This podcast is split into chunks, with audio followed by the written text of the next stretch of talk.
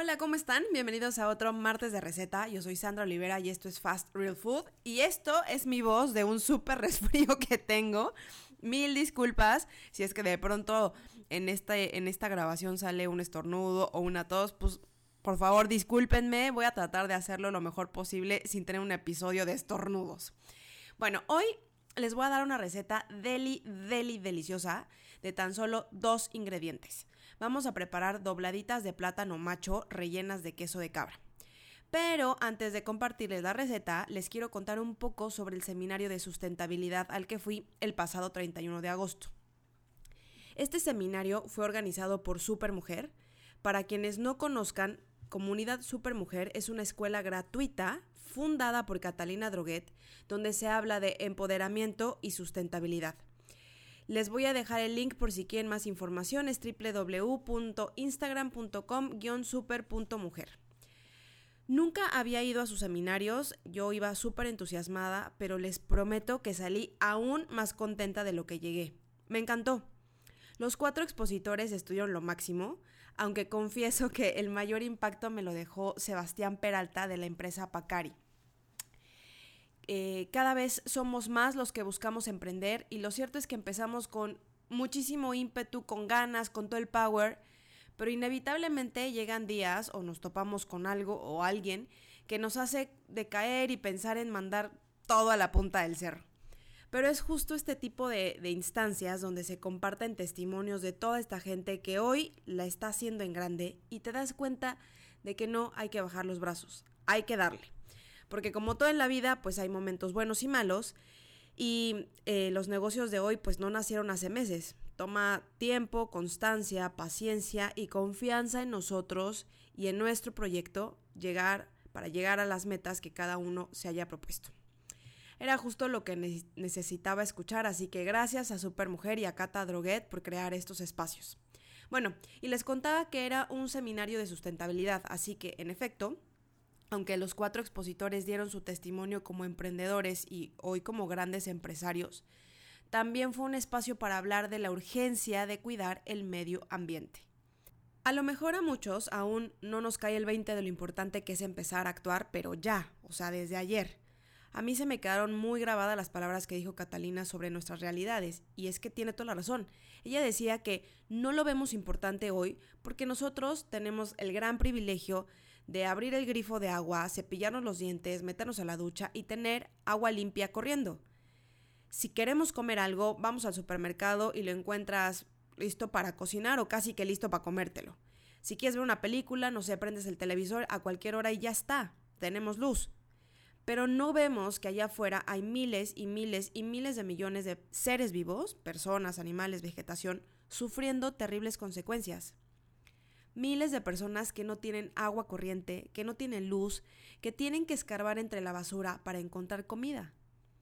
¿Qué tenemos que hacer? Tendremos que esperar a que absolutamente todos estemos en condiciones deplorables para que nos caiga el 20 de que cuidar el único mundo que tenemos es un asunto vital. Sé que es muy difícil cambiar de un día para otro, pero no es imposible. Empecemos de a poco y con lo que podamos. Si tú puedes cambiar tus bolsas por algunas hechas de material biodegradable y compostable, pues cámbialas. Si no puedes porque son muy caras eh, y la oferta está en otras eh, de plástico que contaminan, bueno, entonces por favor intenta reducir el uso. Si antes usabas 10 bolsas de plástico al mes, intenta usar 5 y luego 3, luego una, hasta que también los precios vayan siendo cada vez más accesibles y puedas cambiarlas por, unas biodegradables y compostables. Si usas bolsas de, basura, pues también asegúrate de ponerlas en su lugar. Otro consejo que nos dieron ahí, que he visto, leído y que yo pongo en práctica y les puedo compartir es, uno, el consumo inteligente. O sea, no compremos por comprar si no es necesario. 2. Considera las marcas de ropa sustentable en tus compras. Sé que es más económico comprar la ropa que venden las tiendas a bajos precios, pero en cada compra recuerda que el tiempo de uso es muy corto y que seguramente va a terminar muy pronto en la basura. Además, muchas de estas marcas hoy en día siguen explotando niños, jóvenes y adultos para tener mano de obra barata y mantener los precios bajos al consumidor. Otro tercer punto que yo pongo en práctica es reducir la cantidad de basura que genero. Como les decía antes, si de, momento no puede ser un cambio tan radical, bueno, pues intentemos también reduciendo el consumo que tenemos, reduciendo la generación de basura que hacemos todos los días. Cuatro, también puedes cambiar, ya lo dije arriba, pero repito, puedes cambiar las bolsas plásticas por unas bolsas biodegradables y compostables. Hay unas hechas de, caña azúcar, hay otras eh, que están hechas de, de papa. En fin, hay muchas opciones hoy en día. 5. Reduce el consumo de proteína animal. Si eres vegano, pues ya, este es un super check que ya tienes. 6. No desperdicies el agua, ni para lavarte los dientes, ni para lavar los platos, ni para ducharte, para lavar el coche, para nada, no la desperdicies. 7. No dejes luces y aparatos electrónicos encendidos por periodos prolongados innecesarios. ¿Cuántas veces vas de un, no sé, de una recámara a otra, eh, de, un, de un espacio a otro en tu casa y dejas luces prendidas por todos lados y no las estás ocupando, o los televisores, o para escuchar música o así? Pues porfa, apaga lo que no estés ocupando. 8. Si vas a la playa y se te vuela la basura, párate en friega, búscala, recógela y deposítala en su lugar. Asegúrate que no termine contaminando los mares. 9. Consume alimentos frescos y de temporada. La comida instantánea, yo lo sé, lo entiendo perfecto, puede ser súper rica, no lo niego, pero es comida que además daña tu salud. Que por supuesto, eh, ¿qué tiene que ver con contaminar? Bueno, eh, que usa químicos y envolturas o recipientes que terminan en segundos en la basura. Y 10. Eh, cambia las cápsulas desechables de café por unas reutilizables. Bueno, estos son 10 puntos que yo pongo en práctica en mi casa. hay miles de millones de opciones y los que ustedes hagan están bien, de verdad, todo suma. Hay miles de opciones más, cada uno desde su casa, trabajo, desde donde esté, haga los cambios que pueda. No se puede hacer todo absolutamente perfecto, pero les aseguro que todo buen cambio aporta y aporta mucho. Y como lo dije en mi Instagram, esto no es por mí. Es por ti, es por tu familia, por nuestros hijos, nuestros sobrinos, por los amigos, por los animales, por, nuestros recursos naturales y por nuestro planeta, por nuestra calidad de vida en este planeta.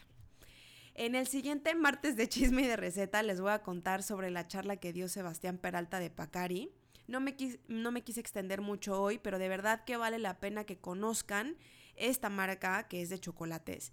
Así es que si no conocen sobre, sobre esto, no se pierdan la próxima publicación. Pero bueno, hasta aquí sobre sustentabilidad, repito, no se puede hacer absolutamente todo, pero todo, por poco que parezca, suma y suma y aporta mucho. Bueno, ahora sí, los dejo con la receta de hoy que son dobladitas de plátano rellenas de queso de cabra. Dobladitas de plátano rellenas de queso de cabra. Ingredientes. 3 plátanos machos maduros. Medio kilo de queso de cabra. Si no te gusta el queso de cabra, sustituye por queso de tu preferencia. Y si eres vegano, sustituye por queso de mm, castañas de cajú o de almendras.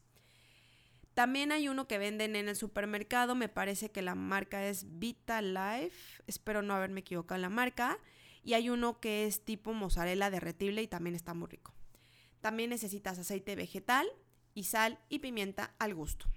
Preparación. 1. Cortar las puntas o extremos de los plátanos y desechar.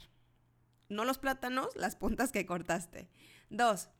Cortar cada plátano por la mitad, o sea, para que lo hagas más chiquito, y después esas mitades toma el cuchillo y hace un corte paralelo sin quitar la cáscara. Solo es como para facilitar que se, que se pueda quitar la cáscara después de que se cosan, ¿ok? O sea, no quiten la cáscara, solo con el cuchillo hagan un corte paralelo, o sea, una línea de inicio a fin, de extremo a extremo del plátano, para que se quede esa línea marcada y después puedan quitar la cáscara. 3. Coloquen los plátanos en una olla con agua, tápenla y dejen hervir. 4. Cuando se despegue la cáscara de los plátanos, nos van a eso nos va a indicar que ya están cocidos, así que puedes apagar eh, el calor. 5.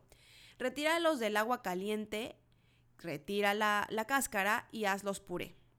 Puede ser con un aplastador, con un tenedor o con la mano, si así lo prefieres, nomás ojo no te vayas a quemar. 6. Agrega sal y pimienta a esta mezcla y revuelve hasta integrar. 7. Con esta masa forma bolitas del tamaño de tu preferencia.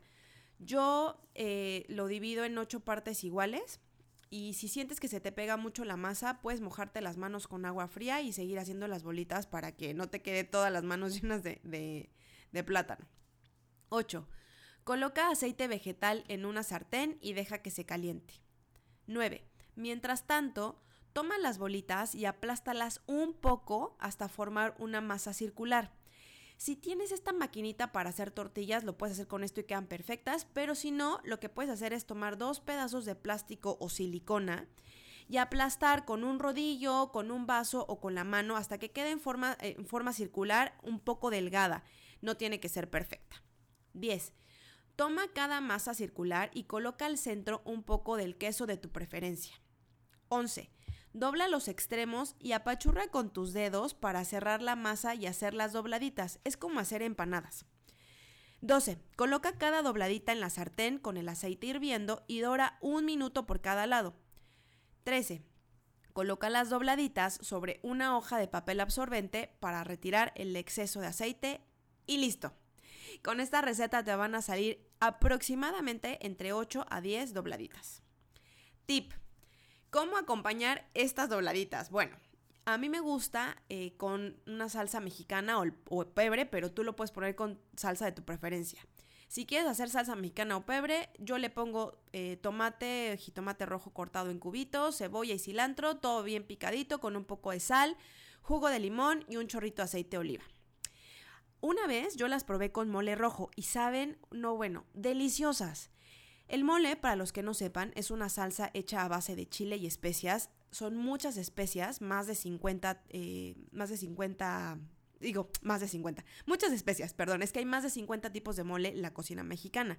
Pero las especias son muchas, capaz son como 50, pero yo sé que lleva sésamo, perejil, pimienta, cebolla, ajo, chocolate amargo. Sí, chocolate amargo. No crean que es tan dulzón, depende. Depende de la cantidad de chile y de o sea, de picante y de chocolate que ocupes, va a salir más picante o más dulzón, pero es delicioso.